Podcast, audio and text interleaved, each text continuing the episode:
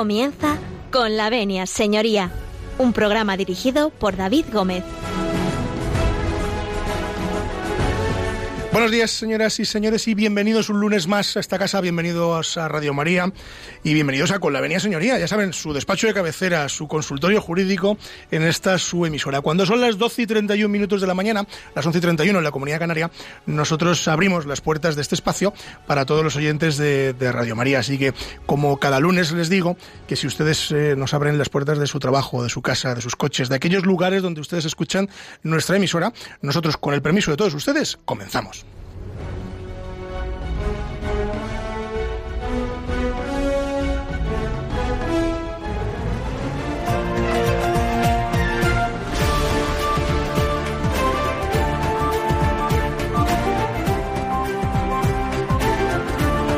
Tienen la palabra.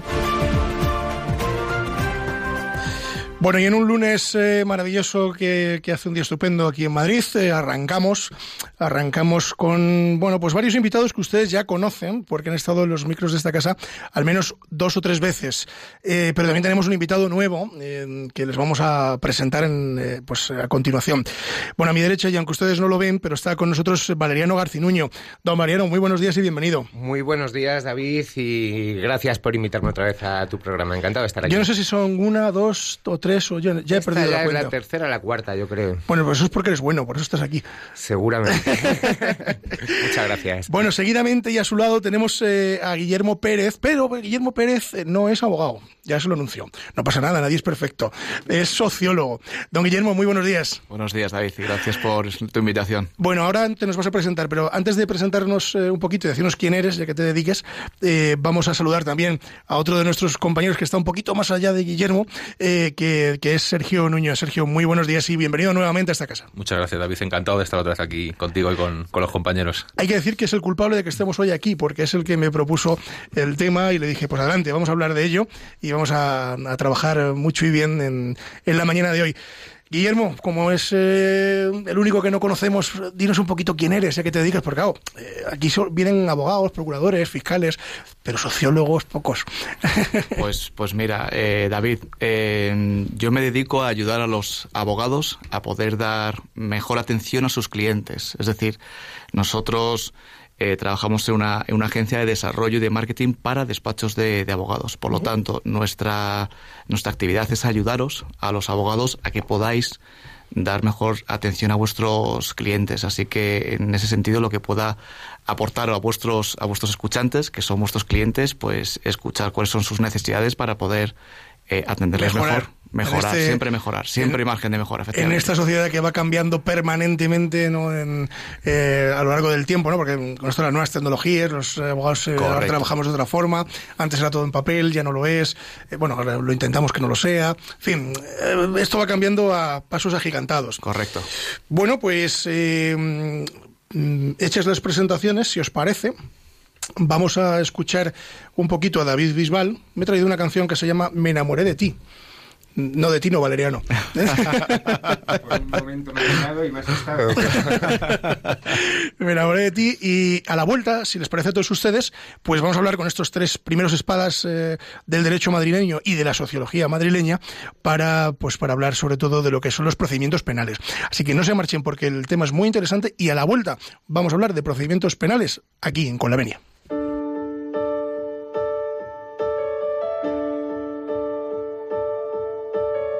Me enamoré de ti perdidamente y nuestros mundos son tan diferentes. Me enamoré de ti, ¿qué le voy a hacer?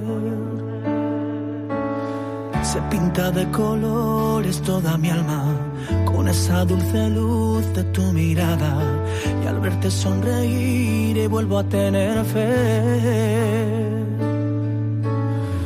me enamoré de ti, no me lo esperaba que algún día yo de amor iba a morir.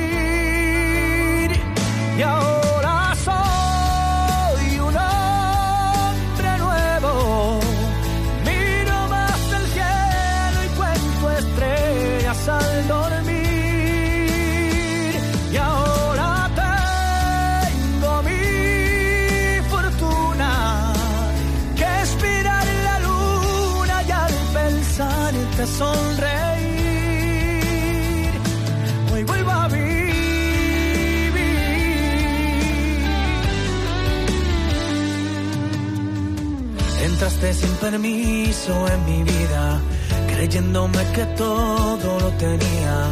Y ahora que estás aquí, yo tengo un corazón. Tú llenas de sentido a mis días y no me importa nada lo que digan aquellos que muy poco saben del amor. Me enamoré de ti, jamás lo imaginaba que algún día yo de amor iba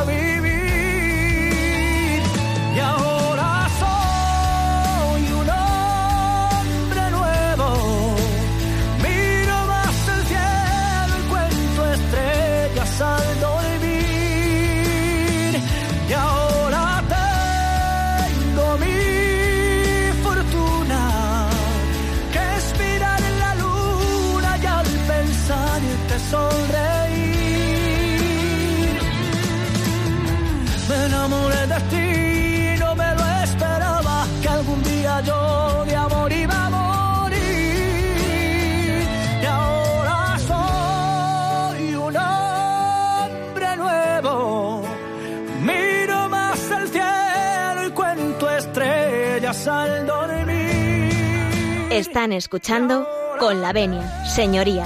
Con mi fortuna que en la luna y al sonreír. Bueno, pues eh, después de escuchar a David Bisbal, pues vamos a abrir con el caso de hoy.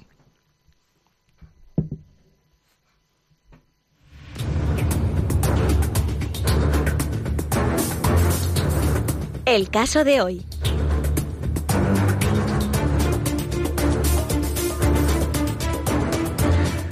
Bueno, pues vamos con el caso de hoy eh, y ya les venía anunciando que el caso de hoy pues vamos a hablar de lo que son los procedimientos penales y para ello tenemos a Valeriano Garcinuño, a Sergio Nuño, a ambos abogados y a Guillermo Pérez, que es sociólogo en los estudios centrales de esta casa. Claro, esto de los procedimientos penales es, eh, es la caraba, ¿no? Porque mm, dicho así, dice que bien suena, ¿no? Pero esto, ¿qué es un procedimiento penal? ¿Quién se lanza al charco a mm, decirnos qué es un procedimiento penal?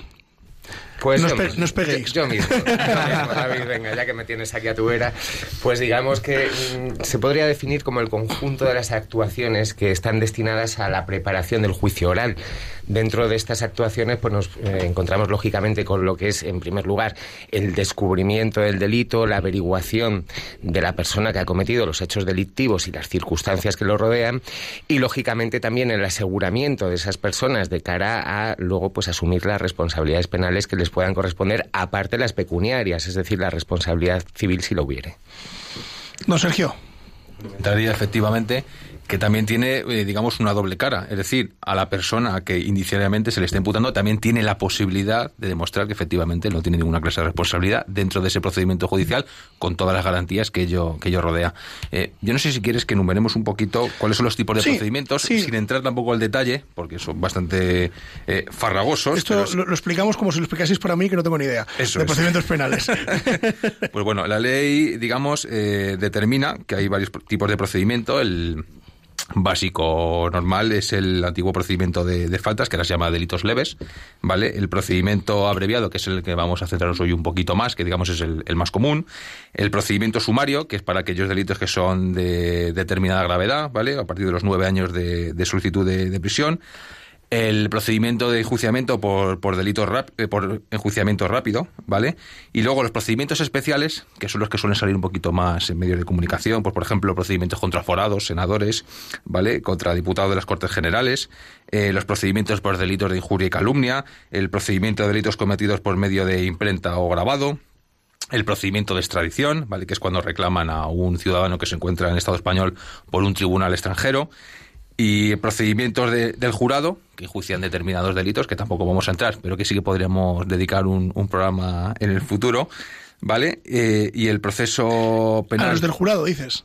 A los del jurado los procedimientos. Sí, eso sería muy interesante porque mm, ser jurado es, eh, en fin, es complicado. Sí, no, y además la gente cuando oye jurado se imagina las películas, lo que salen los jurados en, Estados Unidos, que no tiene absolutamente nada que ver con, el procedimiento español.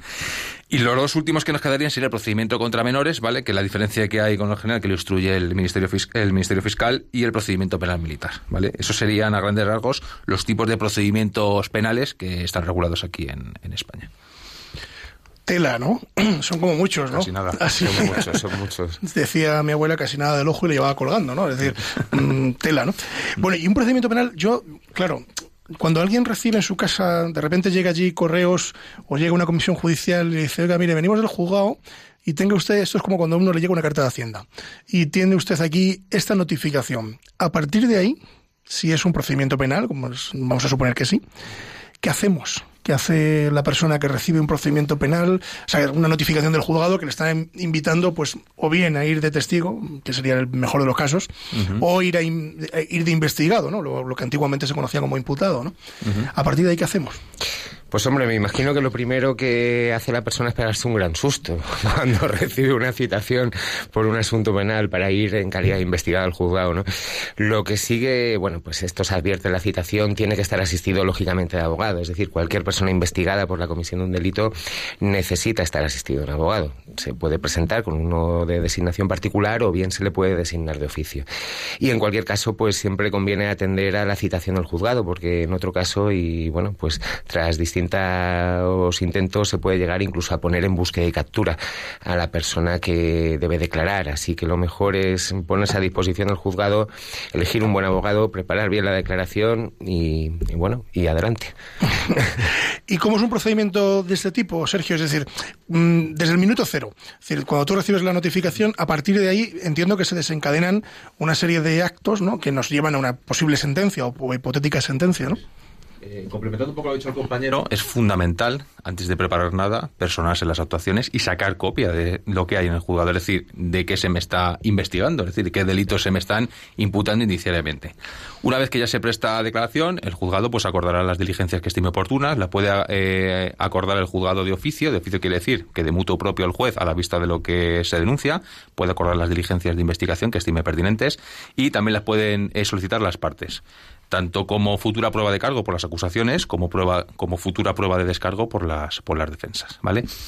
Una vez que se entiende ya finalizado, es decir, ya no se puede practicar ninguna diligencia de investigación más, mm, si los indicios son de suficiente consistencia como para avanzar y enjuiciar, el juez lo que dicta es un auto de procedimiento abreviado, en este caso que estamos en el procedimiento abreviado, que pone punto final a esa instrucción, ¿vale? Y con eso a las personas que aparecen inicialmente como responsables de delito, lo que se hace es que se le imputa esos inicialmente esos hechos, ¿vale? Y, se y pasa de la condición de imputado investigado a procesado. ¿Vale? A partir de ahí, pues el juez lo que hace es dar traslado a las acusaciones, Ministerio Fiscal, acusaciones particulares y populares, para que en el plazo de 10 días desde esa notificación presente el escrito de acusación, ¿vale? O soliciten el, el Una vez que se presenta ese escrito de, acusación, le dan traslado a, las defensas para que presenten el escrito de, defensa dentro también de ese plazo de 10 días.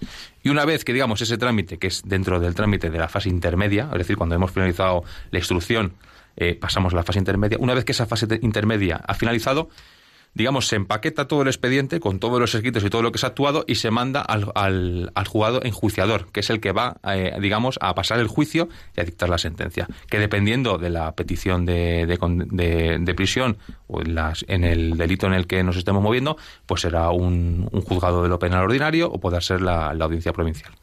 O sea que entonces hay dos juzgados, uno es el que hace la instrucción y otro es el que realmente después va a hacer el juicio, ¿no es así? Eso es, salvo en los delitos leves. En los delitos leves la diferencia es que no hay una fase de instrucción como tal. Es decir, el mismo juez que determina que esos hechos son delito leve es el que va a practicar el, juicio. El juicio, si no va a pasar a... Si no pasa directamente a otro órgano que es el que encarga de revisar, pasar el juicio y con lo que se practique, digamos, en ese juicio, esa prueba, que la prueba es ahí, no sin instrucción, la gente dice, no, es que esto es para la prueba, no, no. La prueba siempre, siempre, siempre se aporta y se practica, digamos, en el acto del juicio. O sea, claro, es que hay muchas veces que mm, los clientes de los despachos o, frente a los abogados se ponen muy nerviosos con esto que dice Sergio, porque dice, no, estamos en instrucción y mm, a mí me ha pasado, aunque yo no llevo penal, pero sí que es cierto que en procedimientos a lo mejor que hemos llevado en el despacho dicen, no, ¿y por qué no aportas esto? Y aportas esto otro, y aporta tal. Y realmente mm, los penalistas siempre decís, no, es que no es el momento, de decir, ¿para qué vamos a aportar nada? Porque ya lo aportaremos cuando toque, ¿no? Lo que no sé es en qué momento hay que aportar la, la prueba. Yo creo que se puede aportar en cualquier momento, ¿no, Valeriano? Pero tiene... Se, se, puede aportar en cualquier momento, sobre todo cuando hablamos de prueba documental. Lógicamente, uh -huh. pues la prueba documental sí que conviene aportarla en cuanto, bueno, pues se presta declaración, por ejemplo, en calidad de investigado. Lo que sí que es cierto es que, digamos que la prueba que el juez toma en consideración para dictar una determinada sentencia es la que se practica en el acto del juicio oral. Uh -huh. Es decir, que toda la actividad que se realiza en la fase de instrucción, lo único que viene, digamos, es a aportar los elementos o que recopilar luego, cosas. Exacto, que luego se van a valorar durante el juicio oral. Es decir, que, por ejemplo, pues se puede prestar declaración en fase de instrucción, pero la, la declaración que realmente se va a tomar más en cuenta por parte del juez, ¿por qué? Pues porque hay una serie de principios, como es el de inmediación, oralidad, publicidad, que se dan precisamente delante del juez, del órgano enjuiciador, no del órgano que está llevando la instrucción del procedimiento. Y entonces, bueno, pues una cosa son las diligencias que se practican, digamos, pues para determinar las circunstancias del delito, las circunstancias también personales del autor, etcétera, y luego la valoración de la prueba es la prueba que se practica en el acto del juicio y le corresponde a este otro órgano que será el juzgado de lo penal o bien la audiencia provincial, tratándose de procedimientos eh, ordinarios, ¿no? ¿no? No metemos en temas ni de audiencia nacional ni de otros. Y entonces, pues, por ejemplo, en el procedimiento más habitual, que es el que mencionaba Sergio, que serían las diligencias previas de procedimiento abreviado, bueno, pues sería, sería el trámite. Y la prueba que se valora, pues la que se practica en el juicio. Y mm, hemos hablado de juicio, ¿no? Pero claro, muchas veces cuando vamos a juicios, eh, nosotros tenemos distintas comparecencias ante el juez que muchas veces eh, la gente de a pie, que no está en nuestro mundo del derecho, pues piensa que todo es juicio, ¿no? Es decir, lo que nosotros llamamos audiencia previa no es juicio, lo que llamamos eh, la fase de instrucción o las comparecencias en penal, no sé cómo se llaman, las diligencias previas ante el juez o de, o de investigación, uh -huh. tampoco es juicio, aunque tenemos que, Eso aunque está el juez allí sentado y muy, muy, muy probablemente a veces que con la toga, normalmente no, ¿no? Pero normalmente allí uh -huh. sentado y tal. Es decir, eh, todo esto no es juicio, aunque son comparecencias en el juzgado y parece como que efectivamente, a efectos de, los que no están habituados a nuestro día a día, parece que es juicio, pero realmente eh, ¿Qué ocurre en el juicio propiamente dicho? Es decir, cuando ya hemos terminado toda esta fase de investigación, todas las diligencias previas, toda la cuestión que, que ya ha hecho todo el juez instructor, llega el juicio. Llega ese momento del juicio que puede durar un día, puede durar diez minutos o puede durar meses, ¿no? En juicios mediáticos, como hemos visto uh -huh. en estos últimos años en, en, televisión, pues por hay algunos juicios que duran meses, ¿no? Porque hay muchísimas vistas. Realmente, ¿qué se hace en el juicio? Pues desde una perspectiva del abogado de la defensa, digamos, hacer valer toda aquella prueba de descargo con la que cuente para poder probar pues la presunción de inocencia o que no hay prueba suficiente para enervar eh, la presunción de inocencia del, de su cliente o de su, de su, representado. Y con eso tiene que poner encima de la mesa todos los medios de prueba que tengan a su alcance. Lo que ha dicho el compañero Valeriano. Documental, testifical, periciales, absolutamente todo. Todo lo que se le ocurra y se pueda aportar y se puede a la defensa. Eso, eso, eso es. Todo con el fin encaminado a intentar salvar la responsabilidad penal que se le está imputando a, a Incluso ya hasta los WhatsApp, Valeriano, porque yo te escucho en alguna ocasión decir sí, que... Sí, bueno, el, el, tema, claro, de, de, todas las, digamos, mensajerías instantáneas cada vez está más en boga como elemento probatorio o que se pretende que tenga un valor probatorio en un juicio. Y claro, bueno, pues al respecto ya hay sentencias del Tribunal Supremo estableciendo unos requisitos mínimos eh, los que hay que, digamos, autentificar la, la veracidad de las comunicaciones que estas no han sido alteradas, etcétera, ¿no? Lo cual sucede pues, con los WhatsApp, con, con los frecuencia. correos electrónicos, etcétera. Entonces, bueno, pues te puedes encontrar todo tipo de circunstancias, eh, como por ejemplo, pues que se aporten, esto me ha pasado a mí muchas veces, que se aportan por escrito, se saca el historial de WhatsApp por escrito, se presenta, eso no se coteja eh, con el, con el, con el soporte, ¿con el digamos, que sería el teléfono, ni mínimamente se debería hacer esto por parte del secretario judicial, que digamos que en el juzgado es el que da la fe pública de lo que en él se practica. Y entonces, bueno, pues se llega a juicio, se pretenden hacer valer esos WhatsApp y, y realmente no tienen valor alguno, puesto que no, no, no se ha verificado ni de dónde provienen, ni la persona que lo recibe, ni se han, si se han visto alterados o no. Y entonces, bueno, pues son, estos son, bueno, cosas que son relativamente nuevas, porque hace unos años pues no, no hablábamos de, de estos temas, pero que sí, que cada vez pues se presentan más y, y bueno, y cada vez se tiene más cuidado, lógicamente, por parte de los juzgados de instrucción para que esta prueba que consiste en este tipo de mensajes, bueno, pues luego se pueda hacer valer realmente en un juicio que es cuando hay que valorarla. Guillermo, y mm, visto aquí lo que escuchas, eh, ¿cómo un sociólogo ayuda a todo este lío? Pues, pues mira, eh, estado escuchando atentamente y realmente el, proceso tiene su, norma y tiene sus, momentos. Eh, yo siempre me pongo desde el punto de vista del cliente, al fin y al cabo no soy abogado y, estoy en la otra parte, ¿no?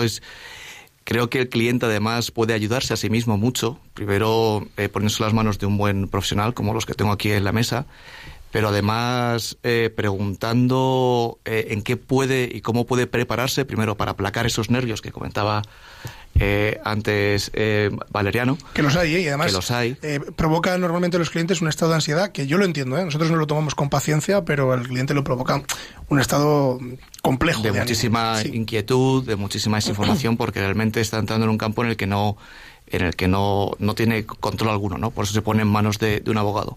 Pero puede ayudar mucho. Primero, en ese sentido, en, en, poder intentar aplacar esos nervios con ayuda de su abogado, por, por supuesto y luego aprender todo, que, todo aquello que el abogado le va informando en tiempo y forma para que cuando llegue el momento esté preparado para dar respuesta y saber sobre todo a qué procesos se está, eh, se está enfrentando. Por eso y aprovecho también pues a abrir un poco el debate ¿no? de, de, cómo un abogado ayuda al mismo tiempo a ese cliente a ayudarse, no la, no la parte del proceso puramente técnico de, de derecho, donde hay otros actores, sino ayudarle a, a poder primero aplacar los nervios y luego a enseñarle, ¿no? A, enfrentar el, el, proceso. ¿Cómo, ¿Cómo lo hacéis? A mí, como me dijeron cuando empezaron, que el abogado tiene, sobre todo al principio, mitad psicólogo, mitad abogado. Es decir, cuando el cliente llega con los nervios, con el susto de, de la primera citación, ¿no? Lo primero que tienes que hacer es eh, reconducir esa situación, es decir, esos nervios a un estado de calma, de tranquilidad, de asesoramiento, que el cliente entienda que está primero bien asesorado y segundo que no es tan grave, al parecer, o a priori no es tan grave como, pues, como parece efectivamente, el cliente que viene con ese susto es porque está entrando en una dinámica que desconoce. Nosotros, al fin y al cabo, estamos lidiando todo el día con juzgados, con juicios, y para nosotros es el pan nuestro de cada día, pero para esa persona que desconoce el funcionamiento y desconoce, que solamente conoce lo que sale en los telediarios y... Y, malamente, malamente, pues claro, llega asustado. Entonces, yo creo que el trabajo inicial del abogado es más un trabajo psicológico que jurídico. Oye, ¿os gustan los secretos? Sí, sí Los abogados, lo de los secretos, sí, sí. los tenemos que guardar. Los tenemos que guardar. Los, eh, abogados, eh, son, ya saben ustedes que hay tres profesiones en este, en este mundo mundial que, se guardan el famoso juramento hipocrático, ¿no? Que son los abogados, los médicos y los sacerdotes. Ninguno de ellos puede desvelar ese secreto profesional. Bueno, yo no os hablaba de ese tipo de secreto, sino de los secretos como grupo de música, porque nos vamos a ir a escuchar un poquito a los secretos y con Échame a mí la culpa, eh, que es una canción muy bonita y a la vuelta vamos a continuar hablando, que lo habrán visto ustedes, que la tertulia está muy animada, aunque abriremos también los eh, teléfonos para que ustedes puedan participar en el programa y hablaremos pues con don Valeriano, con don Sergio y con don Guillermo sobre todo este asunto penal que nos trae entre manos en la mañana de hoy.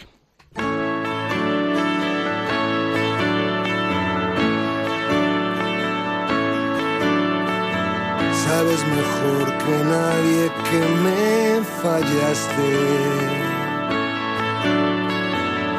lo que prometiste se te olvidó. Sabes a ciencia cierta que me engañaste. Aunque nadie te amaba igual que yo. Lleno estoy de razones para despreciarte sin embargo quiero que seas feliz.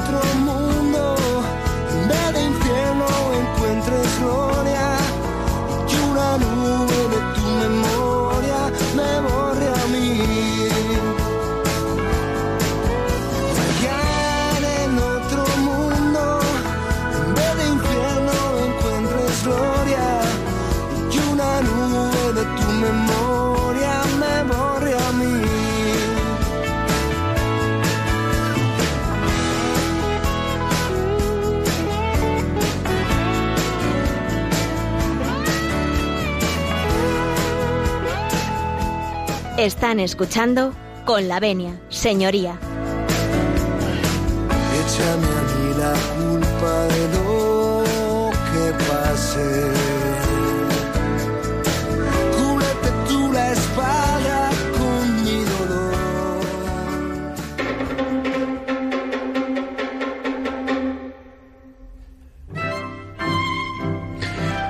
Como siempre, con, con Boquerini empezamos nuestra sección de llamadas y ya saben que pueden ustedes llamar al 91005 9419. Vayan a por ese boli para apuntar el teléfono 91005 9419. Llamen por teléfono, nosotros intentaremos darle respuesta a aquellas preguntas que nos lancen durante este último ratito que nos queda. Pero antes vamos a escuchar los eh, mensajes de contestador que tenemos en el día de hoy. Buenos días. Llamo para el programa con la venia, señoría. Mi nombre es Rosa, llamo desde Tenerife. Mi pregunta es, si un, una familia muere uno de los padres y el otro reparte la mitad de la herencia entre todos, si hay un hijo de esa primera parte y ya le ha tocado esa parte, le corresponde también la otra mitad de la, del otro miembro cuando éste fallezca? Bueno, pues ahí está la, pregunta. ¿La respondo yo? Pues en principio sí. Efectivamente, si solo ha fallecido uno de los dos cónyuges y solo se ha cobrado, perdón, se ha solo se ha recibido, perdón, eh, una parte de la herencia del cónyuge fallecido, el cónyuge vivo con- tiene siempre otra parte de esa herencia, es decir, el otro 50%, para entendernos. ¿Qué significa esto? Que a la muerte de los dos, si ya se ha cobrado una primera parte o se ha heredado una primera parte, se heredará una segunda, lógicamente. Vamos con el siguiente. Buenos días, mire, eh, está ahora mismo el programa que hay en la onda de Con la Venia y yo soy María del Carmen Lorenzo Manrique y llamo desde la ciudad de Granada. Y la pregunta que le quería hacer de mm, los acondicionadores, acondicia- acondicionadores de aire de, de aire que se ponen en las casas.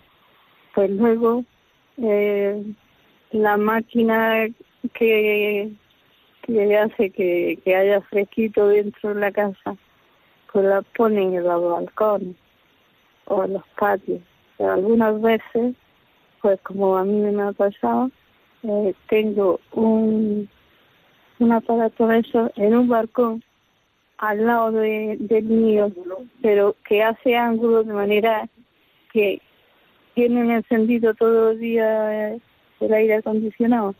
Y yo no puedo abrir eh, el balcón ni, ni de día ni de noche, lo deja de noche muy, muy, muy, muy tarde.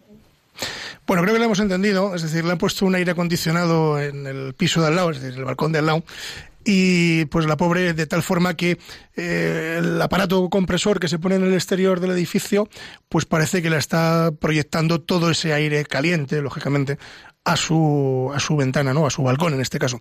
Y la pobre pues no puede abrir el balcón con toda con toda lógica, ¿no?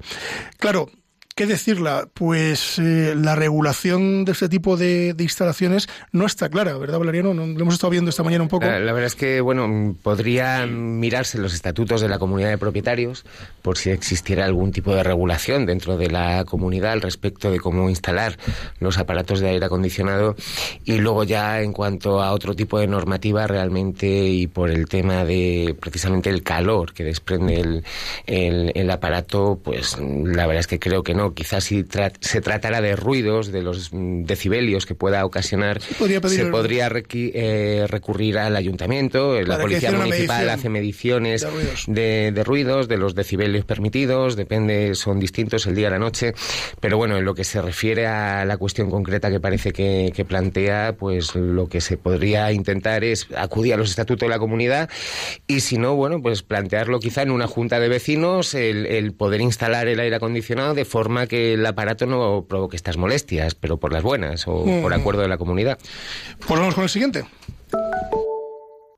Llamo desde Madrid Yo estoy aquí en Madrid, soy venezolano, estoy en condición irregular, irregular. Yo y mi, y mi familia. Estamos alquilados ahora mismo en un piso, en un piso que eh, eh, ya nosotros queremos regresar a nuestro país. Ya solicitamos eh, el retorno voluntario. Pero ¿qué es lo que pasa? Que ahora mismo estamos que no tenemos dinero para pagar ni los servicios ni ni tampoco el alquiler solamente se debe un mes de alquiler solamente estamos incluso no se debe todavía el mes de alquiler pero queremos yo quiero por lo menos que me ayuden en base a eso el asesoramiento jurídico no para quedarme como ocupa ni mucho menos yo lo que quiero es quedar bien con la persona donde estoy alquilado, o sea, no quedarle debiendo nada. ¿Me explico? Pues eh, es complicado. Jurídicamente hablando, poco podemos hacer. Si no puede afrontar el pago del alquiler, pues eh, viene a hablar con el propietario y que éste le deje y le permita estar allí, que va a ser difícil, entiendo. Y si no, pues acudir a los servicios sociales en busca de, mm, de alguna vivienda eh, que pueda ser asumible para, para ellos, ¿no? Porque realmente eh, encaje jurídico mm, parece que tiene poco, ¿no? Es decir, eh, si no se paga el alquiler y los suministros, pues desgraciadamente está abocado a un, a un desahucio. Yo lo entiendo así, no sé cómo lo veis vosotros. Sí, sí, no, totalmente. Salvo que hable con el propietario y entienda, o que efectivamente los servicios sociales faciliten otro inmueble en el que pueda residir con su familia y se haga la entrega de llaves y tampoco se dilate mucho en el tiempo esa situación de, de impago. Claro. Para sí, el yo- perjuicio del, del propietario. Tanto del propietario como del mismo, porque es Claro. deuda que, que se le acumula. Creo que tenemos un último mensaje. Me llamo Eulalia y llamo de Almuñécar en la provincia de Granada. Mi pregunta es mm, que tengo estoy pagando hipoteca desde hace cinco años y medio que me quedé viuda y mi marido no tenía seguro de vida y tengo una compañera que siempre me está diciendo que yo no tendría que pagar tanta hipoteca. Y entonces eh, mi pregunta es esta, ¿cómo puedo saber si puedo pagar, tengo que pagar menos hipoteca aunque mi marido no tuviera seguro de vida? Muchas gracias. Adiós. Pues eh, ocurre un poco lo mismo con la anterior. Encaje jurídico tiene poco, aunque sí que la podíamos recomendar a, a nuestro oyente que acudiese al banco. Acudiera al banco a intentar negociar con el banco eh, el pago más cómodo de esa hipoteca, ¿no? No, no sé en qué condiciones está, ¿no? Y así, en, eh, digamos, a grosso modo, no la podemos eh, asesorar finamente, por, por decirlo de alguna manera, pero yo entiendo que lo mejor sería acudir al banco. No sé si estáis conformes conmigo, que fueran Sí, claro, porque al final ella va a soportar una doble carga, es decir, la parte del marido que desgraciadamente falleció, pues la suya. Entonces, claro. Entiendo que se hace más costoso a final de mes. Lo lógico es ir al banco, hablar con el gestor con el- en donde firmó la hipoteca e intentar negociar, pues eso, una amortización un poco más, más cómoda. Bueno, en este punto les vamos a recordar el teléfono del directo para que ustedes eh, nos vayan eh, llamando eh, y podamos ir atendiendo a, sus peticiones. Ya hemos escuchado al contestador y les toca a ustedes, a los oyentes, poder intervenir también en Con la Venia Señoría aquí en Radio María. Les repito, el teléfono es el 91 005 94 19.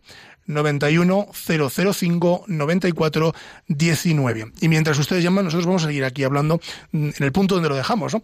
Que parece que estábamos ya ahí en el juicio y no teníamos sentencia todavía de ese juicio.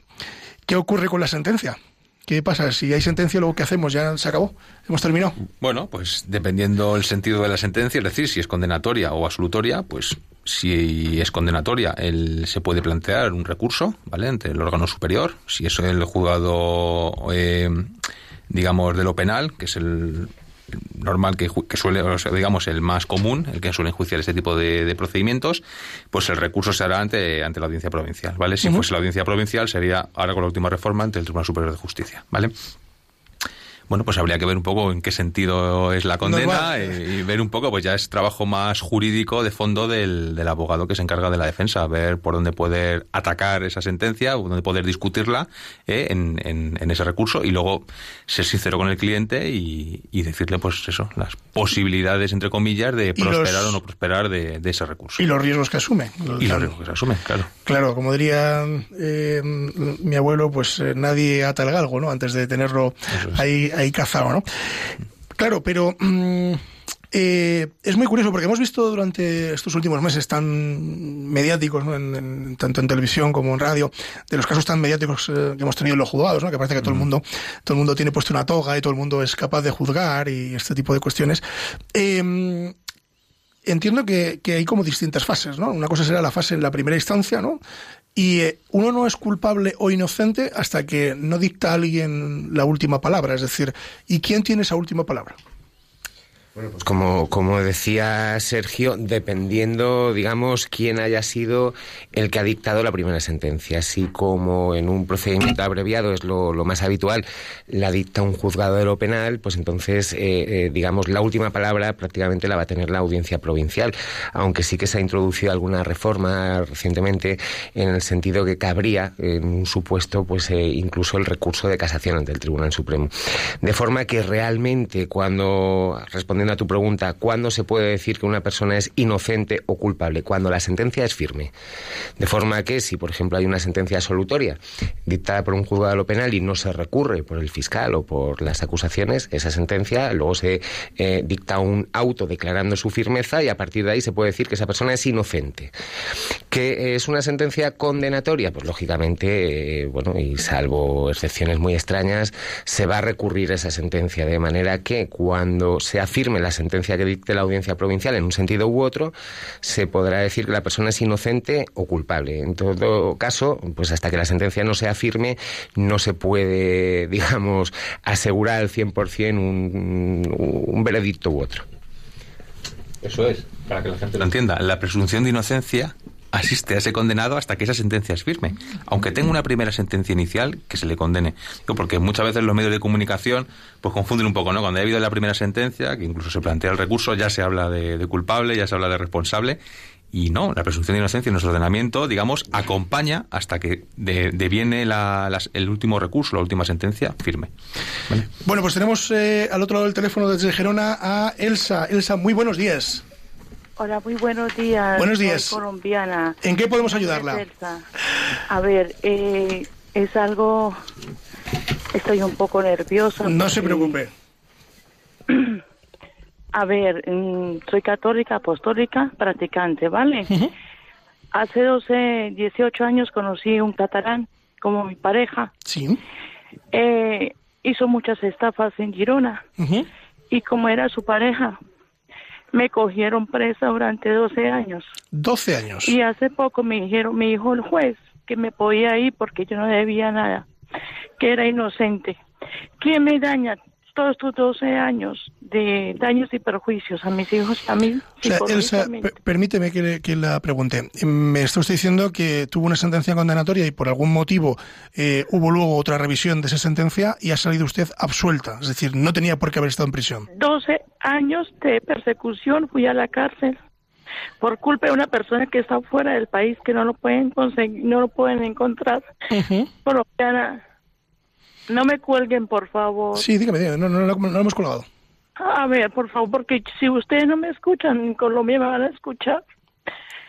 Soy soy española, no. Me vine a estudiar, me enamoré de un catalán. Yo no sabía su pasado ni nada. Me vi involucrada en una serie de estafas de él que yo no sabía qué era lo que él hacía.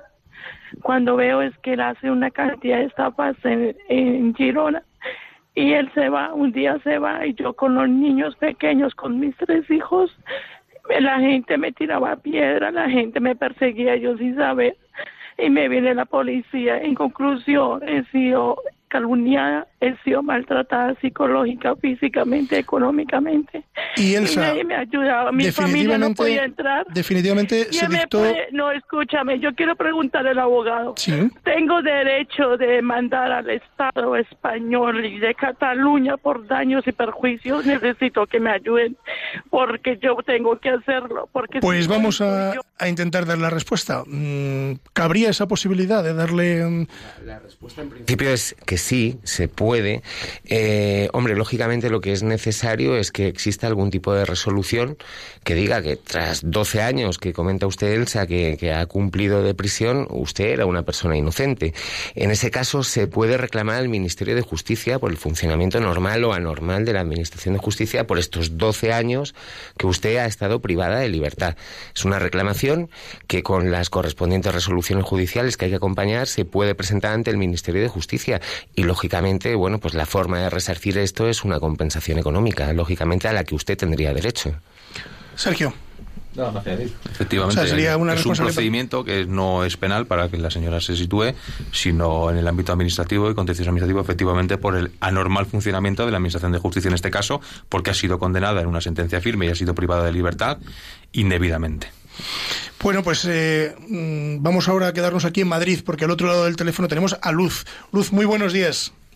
Hola, muy buenos días. Buenos días. Muy ¿En qué podemos días. ayudarla? Muchas, muchas gracias por la información que nos dan. Pues mire, es que tengo un hijo que está divorciado, ¿sabe? Entonces, bueno, pues hasta que hace año y medio, pues bueno, pues bien, iba a buscar a los niños, los llevaba y bueno, le daba todo lo que decían, pero luego, mire, en un momento él cambió de, de porque le despidieron, cambió de un de otro empresario, entonces le pagaba muy mal, entonces bueno, pues eso, entonces coge y le dice a ella que mira que no me ha pagado, espérate tres o cuatro días que, que yo te, te pago. Bueno, pues nada, ella cogía y le denunciaba. Por dos veces se lo hizo, por dos veces. Mire, luego después yo tengo una, una por una amiga me dio una abogada para que le informaran, porque está ahí en los juzgados. Y le estaba dando lo de los niños, los 700, porque tiene dos niños, los 700 euros, le estaba pagando, le está pagando el piso, le pagaba la, la, el comedor de un niño, más luego el colegio, que eran otros más luego los uniformes. Bueno, pues, pues nada. Entonces esa abogada le dice, mira, si le das ya los 700 euros para la mantención de los niños, no tienes por qué pagarle lo del comedor. Bueno, pues desde entonces ya se puso ella de malas, ¿sabe? Y sabe que está ahí.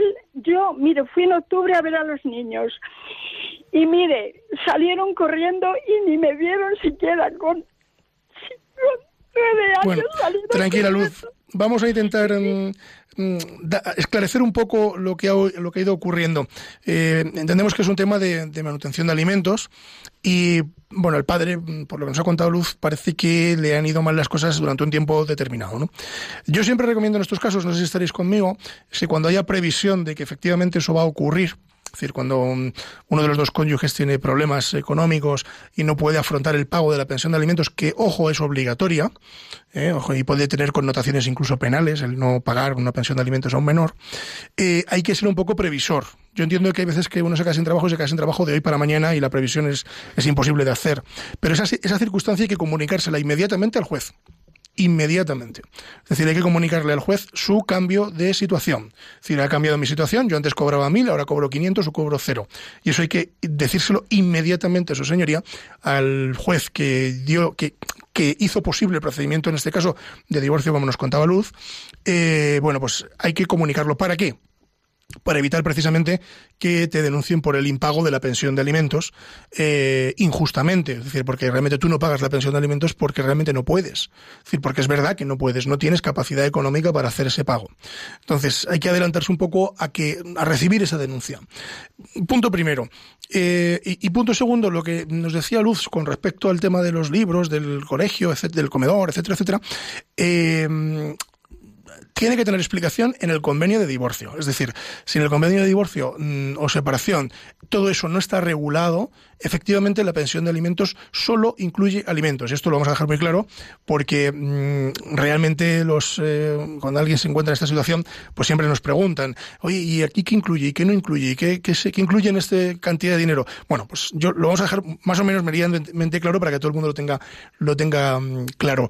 Eh, la pensión de alimentos solo son alimentos, lo que son los alimentos del, del menor, estudios eh, y lo que es ropa, etcétera, etcétera. Es decir, va incluido los estudios.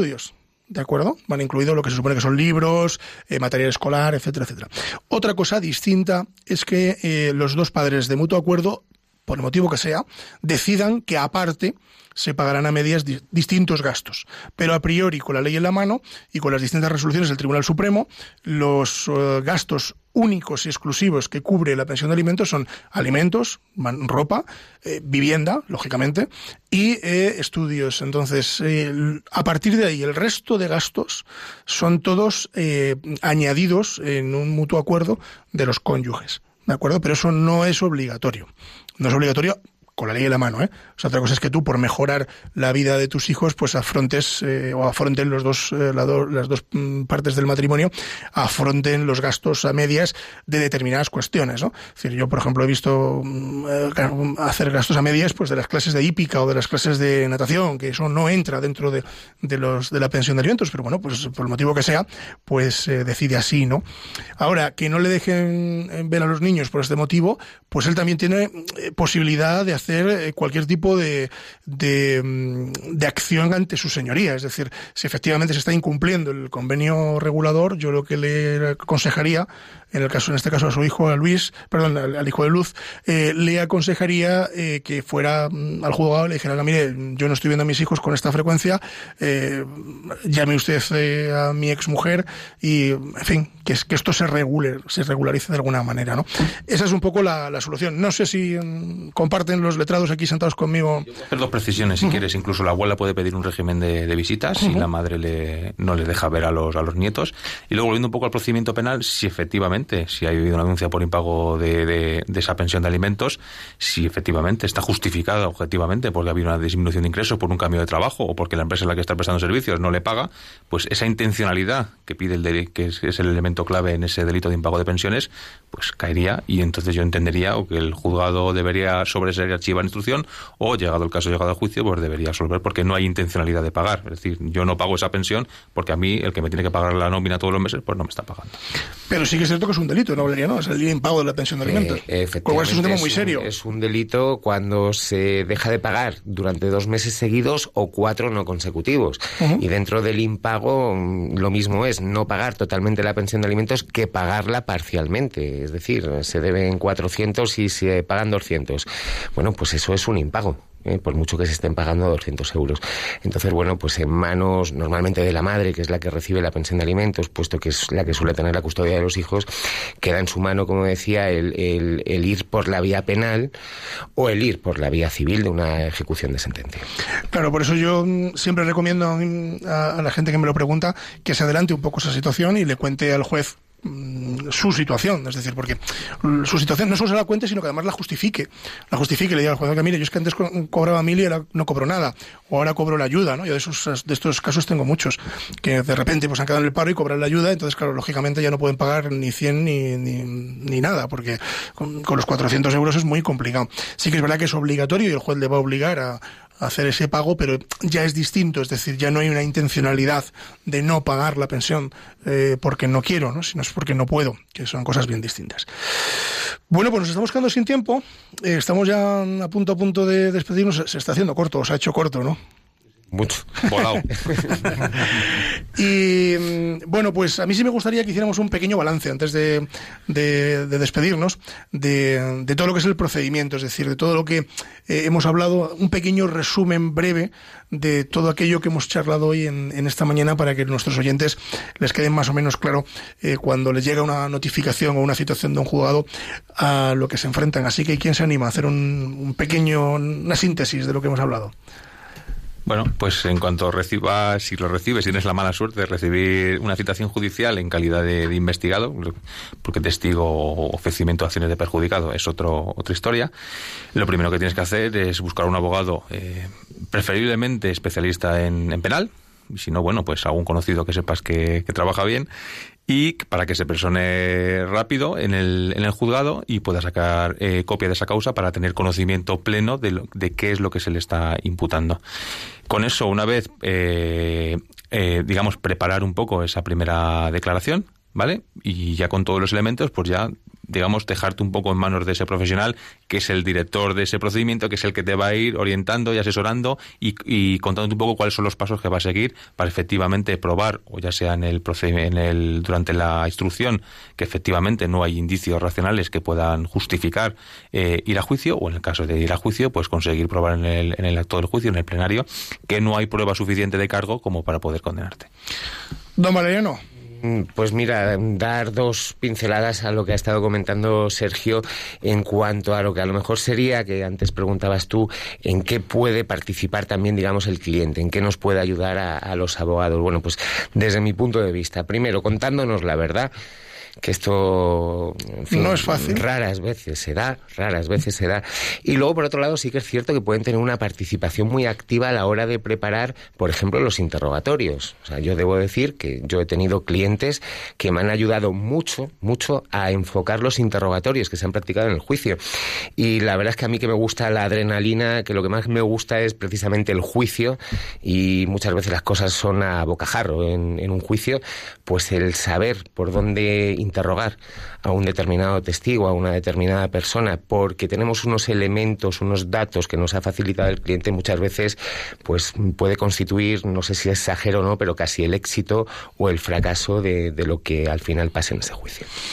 Don Guillermo, y después de escuchar eh, todo lo que hemos escuchado esta mañana, Pues ¿Qué- nada. qué lo- nos diría? Pues lo, lo- vamos, primero daros la, la- la enhorabuena, ¿no? Por, por este asesoramiento y por esta tertulia que hacéis en, en vuestro programa y un poco al hilo de lo que decía eh, Valeriano, el cliente, ¿no? Tiene que saber que el primero al que, se- que tiene que ayudarse es uno a sí mismo, ¿no? Que su participación activa es no muy solo importante. uno a sí mismo, sino saber y ser consciente, Ser consciente de, de lo que... que- realmente ha ocurrido, porque muchos clientes eh, dicen, no, bueno, esto no lo he hecho así del todo. Hay que tomar conciencia de lo que realmente se ha hecho. Efectivamente, tener conciencia realmente de lo que ha pasado y que uno el primero que se ayuda es a sí mismo y luego efectivamente con la asistencia de letrada que van a estar a su a su lado pero que necesitarán mucha ayuda de él en cuanto a la disposición a, contar la verdad eh, intentar eh, por ejemplo recoger las pruebas para defenderse a sí mismo no y que es un eh, entra en un contexto en, el- en lo que las emociones y los nervios también entran en, en juego. Esos son los primeros con los que hay que, que trabajar y luego con el con el abogado Bueno, pues muchísimas gracias a los tres. Eh, muchas gracias. Espero que hayáis pasado un rato agradable echando un cable eh, a todos nuestros oyentes. Y os espero, ¿no? Aunque ya no sois ni siquiera repetidores, sois tripitidores o cuatripitidores. No sé, ahora que estamos en septiembre y que ha empezado el curso eh, para los peques, algunos ya han ido a la reválida, pero vosotros estáis hoy pasando la reválida. Así que, don Valeriano, gracias. Gracias a ti David una vez más y espero que para la nueva temporada haber aprobado en esta y poder estar aquí alguna otra vez. Don Guillermo, muchas gracias. Haremos un programa mm, contigo, eh, pues eh, bien, en- ya que es sociólogo, pero destinado al mundo jurídico, pues también prepararemos un programa si te apetece. por supuesto me apetece Fenomenal. quieras David. muchas gracias Pues nada, bienvenido, don Sergio. Un placer, como siempre, ya sabes. Te vienes otra vez, ¿no? A tu disposición. ¿Cómo va el pequeño? Pues mira, ya te he contado pero vamos, va lanzado. No sé si recordarán que la última vez que estuvo año. por esta casa acababa de ser padre primerizo. Eso es. Le dimos la enhorabuena y ya tiene un añito. Ya tiene un añito. Pasa el tiempo rápido. Pasa sí. el tiempo rápido, así que nada, será un buen abogado seguro porque su padre lo es. Muchísimas gracias a los tres. Y a todos ustedes, recordarles alguna cosita. Recordarles que nos tienen en el contestador automático 91 153 85 70. 91 153 85 70. También recordarles que estamos en el correo electrónico con la venia arroba radiomaria.es. Con la venia arroba radiomaria.es. También a través de la página web de Radio María, que ya conocen ustedes, que es www.radiomaria.es. Y bueno, pues a través de cualquiera de estos medios, incluso de las propias redes sociales de Radio María, pues nos pueden ustedes hacer llegar sus consultas o sus propuestas de programa. Así que, pues ya saben que pueden interactuar con nosotros. Saludar eh, rápidamente a la gente que nos escucha y que nos ha estado viendo a través de Facebook. Les decimos eh, hola en el Timelines, eh, pues que desde Perú, desde Tenerife, Ciudad Real, desde Cáceres, desde Melburgo, nada más y nada menos. Saludamos también a Javier Esquina en el control, que sin él, que aunque ustedes no lo escuchan, sin él no es posible este programa. Don Javier, muy buenos días, muchas gracias. Muy buena, buenos días y muchas gracias a ti por invitarme. Pues él es el que hace posible que llegue esta frecuencia a todos ustedes y decirles, como siempre, que volvemos en el siguiente programa. Quédense ahora con Radio María porque viene Revista Diocesana y después los informativos. Y yo ya saben que les digo siempre que la justicia, si es justa, es doblemente justicia. Buenos días.